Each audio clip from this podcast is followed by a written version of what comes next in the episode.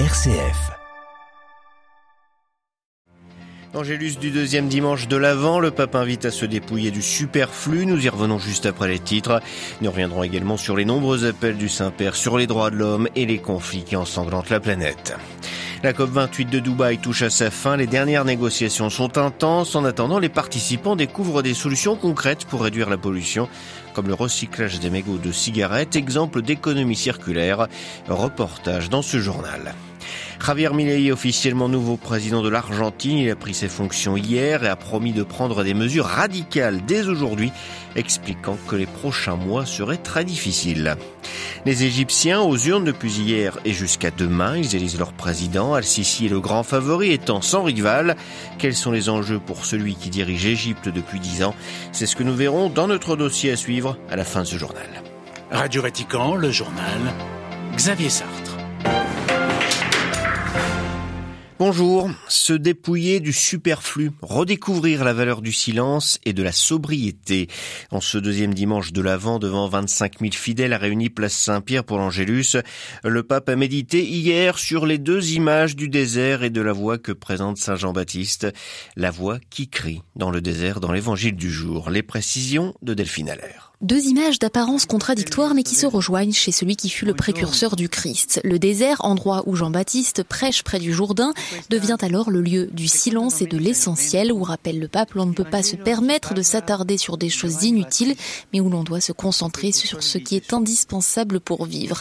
Un enseignement bien actuel, le pape nous invite à profiter de l'avant pour se dépouiller de tout superflu, vain et futile, pour creuser au plus profond de soi afin de saisir l'important aux yeux de Dieu. Et selon lui, ce n'est que par le silence et la prière que nous y parviendrons. Il silenzio e la sobrietà nelle parole, sobrietà nei media e dei social, non solo sono fioretti o virtù, sono elementi essenziali della vita cristiana. Le silence et la sobriété dans les mots, les médias, les réseaux sociaux ne sont pas seulement des vœux pieux ou des vertus, mais des éléments essentiels de la vie chrétienne, a rappelé le pape, louant les vertus de la juste et bonne parole. Plus le silence est attentif, plus la parole est forte et non style, conseillant à chacun de valoriser la place du silence dans sa journée, quitte à aller à contre-courant. Delphine Allaire et dans ses appels, le pape est revenu sur les 75 ans de la Déclaration universelle des droits de l'homme.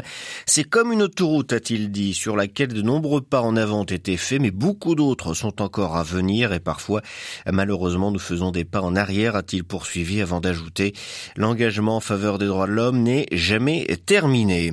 Autre appel du pape qui a demandé à prier pour les populations qui souffrent de la guerre à l'approche de Noël. Serons-nous capables, avec l'aide de Dieu, de prendre des mesures concrète en faveur de la paix, s'est-il interrogé, admettant la difficulté face à des situations qui ont des racines historiques profondes. Il a invité à s'appuyer sur les témoignages des hommes et des femmes qui, au cours de l'histoire, ont œuvré avec sagesse et patience pour une coexistence pacifique. Il ne faut épargner aucun effort, estime François, pour affronter et éliminer les causes des conflits.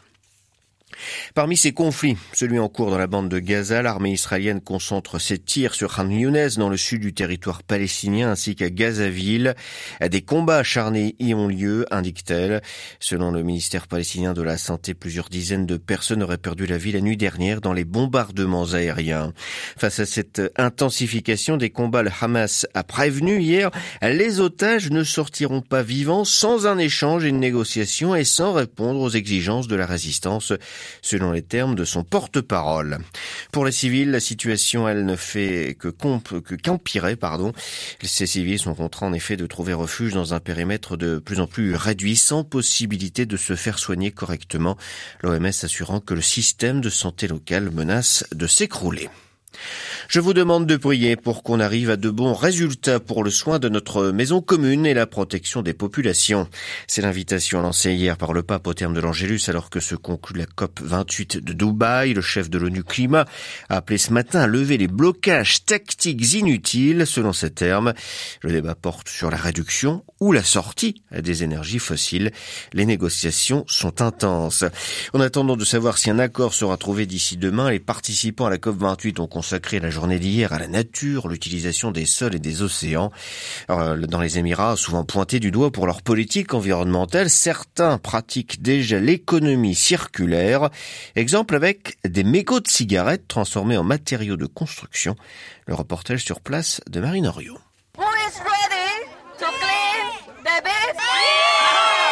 Sur l'une des plages les plus prisées de Dubaï, une cinquantaine de silhouettes scrutent le sol, les mains gantées, à la recherche de mégots de cigarettes.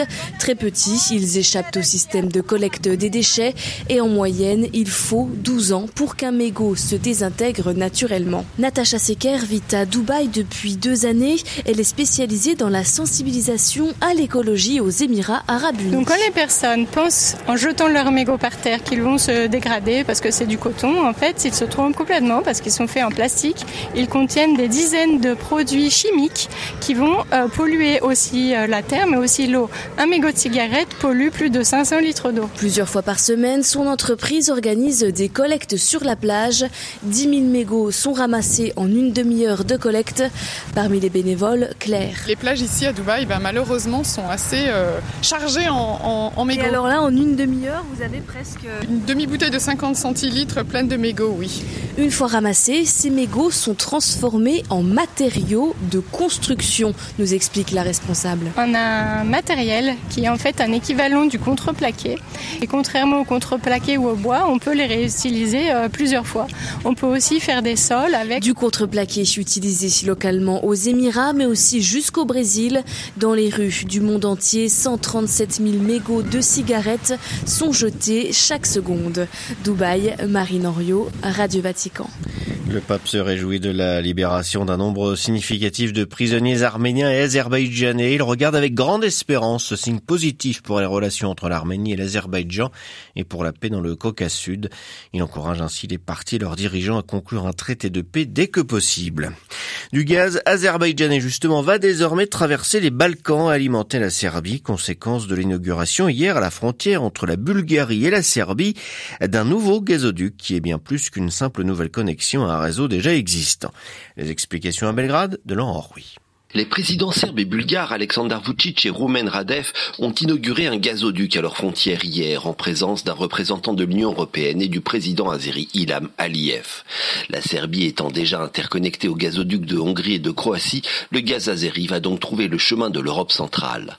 L'Azerbaïdjan compte d'ici 2027 doubler ses exportations de gaz vers l'Europe grâce à cette route. Par ailleurs, ce gazoduc s'ajoute à la route Balkan Stream du gaz russe qui est arrivé jusqu'à présent dans les Balkans par la mer Noire, la Turquie et la Bulgarie. Il permet donc de diversifier l'offre de gaz en Europe tout en affaiblissant un peu plus Moscou. L'interconnexion a d'ailleurs été construite en un temps record, 12 mois, alors que la Serbie rencontrait des difficultés à s'approvisionner en gaz russe en raison des sanctions européennes. Le nouvel interconnecteur pourrait sur le papier remplacer 60% des importations serbes de gaz russe. Belgrade, Laurent Rouy, Radio Vatican. Kiev pris pour cible par l'armée russe ce matin. Huit missiles russes ont été abattus alors qu'ils se dirigeaient vers la capitale ukrainienne. Les autorités locales font état de quatre habitants pris en charge par les secours. Direction l'Argentine maintenant. L'Argentine où Javier Milei est devenu hier officiellement le nouveau président du pays. Parmi les chefs d'État et de gouvernement étrangers venus assister à son investiture, l'ex-président brésilien Jair Bolsonaro, le roi d'Espagne, l'Ukrainien Zelensky ou encore le Hongrois Viktor Orban. Retour sur cette journée avec à Buenos Aires Caroline Vic. Debout sur un tapis rouge déroulé sur les marches du Congrès, Javier Milei a donné son premier discours face à une foule souriante et optimiste pour l'avenir. Le nouveau chef de l'État, vêtu de l'écharpe présidentielle, s'est montré déterminé. Il mettra en œuvre, je cite, toutes les mesures d'austérité nécessaires. À plusieurs reprises, il a déclaré que les prochains mois seraient très durs, rejetant la faute sur 100 ans de décadence.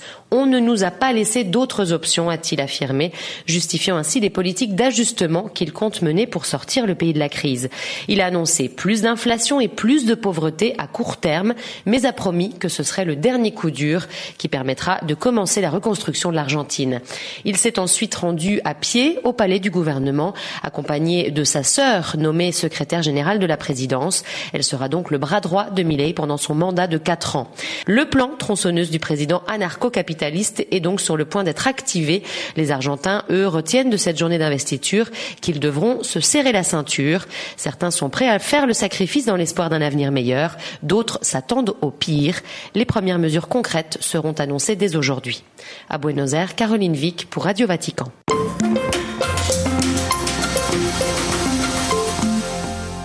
Les Égyptiens aux urnes depuis hier et jusqu'à demain. Dans notre dossier, nous revenons en effet sur l'élection présidentielle qui devrait voir sans surprise la réélection d'Abdel Fattah al-Sisi à la tête de l'Égypte.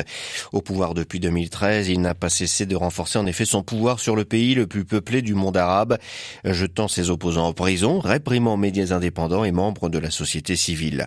Réélu triomphalement en 2018, l'ancien maréchal a face à lui trois candidats de petits partis d'opposition, mais pour une majorité d'Égyptiens, ce scrutin joué d'avance. Il n'est cependant pas sans intérêt dans une Égypte où les conditions économiques et sociales se sont fortement dégradées ces dernières années. L'inflation est galopante et la guerre en Ukraine a fortement pénalisé le Caire, premier importateur mondial de blé. Analyse des enjeux de cette élection pour Al-Sisi avec Clément Steuer. Il est spécialiste du Moyen-Orient au CEFRAS, le centre de recherche en sciences sociales de Prague. Il y a dix ans, suite à, suite à l'échec des frères musulmans au pouvoir, il y a une espèce de, de consensus qui s'était fait, en tout cas, dans le camp séculier, euh, auquel faut en plus rajouter les, les salafistes du Parti Nour.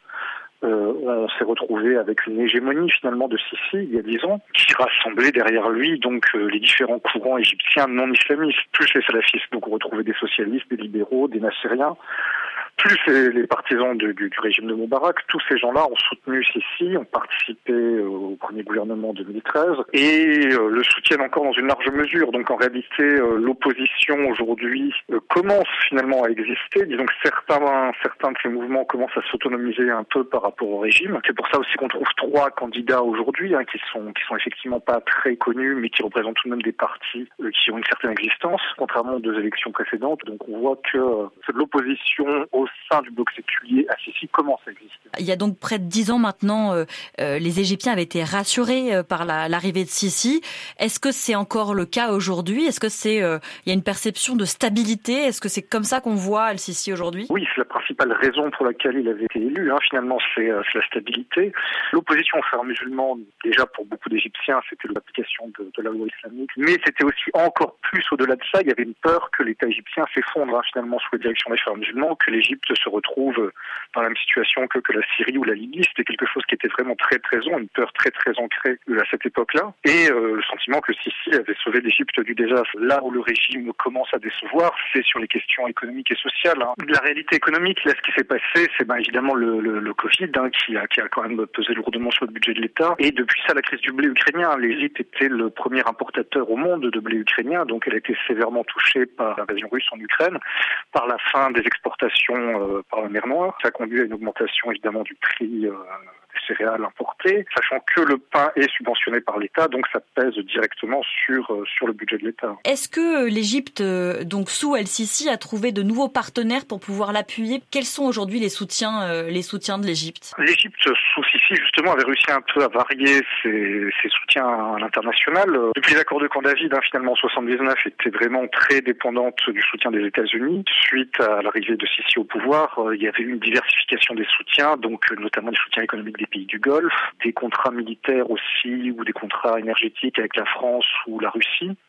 Donc l'Égypte cherchait à diversifier un peu ses partenaires à l'étranger pour être moins dépendante des États-Unis. Il y a toujours des investissements qui existent, notamment donc le projet de nouvelle capitale hein, qui, est en train, qui est en train de toucher à sa fin, qui a été, qui été aussi un des grands chantiers de Sisi, avec beaucoup d'investissements chinois. Euh, il y a encore des investissements qui viennent des pays du Golfe. Donc l'Égypte parvient encore à attirer, à attirer des investisseurs. C'est plus un problème de dette, de crise de la dette, de problème de crise du change de la monnaie aussi et puis un problème de pauvreté hein, finalement. Qu'est-ce que le, le, conflit en cours à Gaza euh, entre Israël et le Hamas change pour Al-Sisi? Depuis plus de 70 ans maintenant, les conflits palestiniens, les conflits en Palestine représentent à la fois un danger et une opportunité pour les régimes arabes, surtout, surtout ceux qui sont frontaliers d'Israël comme l'Égypte. Donc à la fois un danger parce que c'est un vecteur de mobilisation populaire, hein, donc qui peut conduire à des manifestations euh, et une politisation aussi de celle qui s'était passée finalement dans les années 2000 avec toute une génération qui avait commencé à se politiser au moment de l'intifada. C'est toujours un danger pour les régimes arabes en termes de mobilisation et en même temps une opportunité pour eux, notamment pour l'Égypte, d'obtenir davantage de soutien international en jouant sur le rôle de médiateur entre le Hamas et Israël, entre les Palestiniens et l'Occident. Ça apporte une bouffée d'oxygène au régime sur le plan international. Interrogé par Marie Duhamel, Clément Steuer était ce matin l'invité de Radio Vatican.